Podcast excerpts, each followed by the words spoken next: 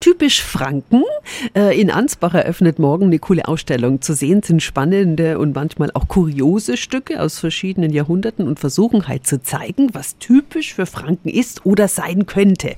Reinhard Riebertinger ist der Ausstellungsleiter. Es gibt in dieser Ausstellung wirklich viele, viele spannende Dinge zu sehen. Viele Aha-Erlebnisse, die für einen ganz neu sind. Es gibt sicher auch Dinge, die man vielleicht schon mal gesehen hat oder die man auch weiß. Das schadet aber nichts. Es ist viel geboten. Es gibt einen eigenen Kinderpfad. Es gibt interaktive Stationen. Stationen. Es gibt viel zu schauen, viel zu hören, viel zu sehen. Also ich kann nur sagen, wer das verpasst, ist selber schuld.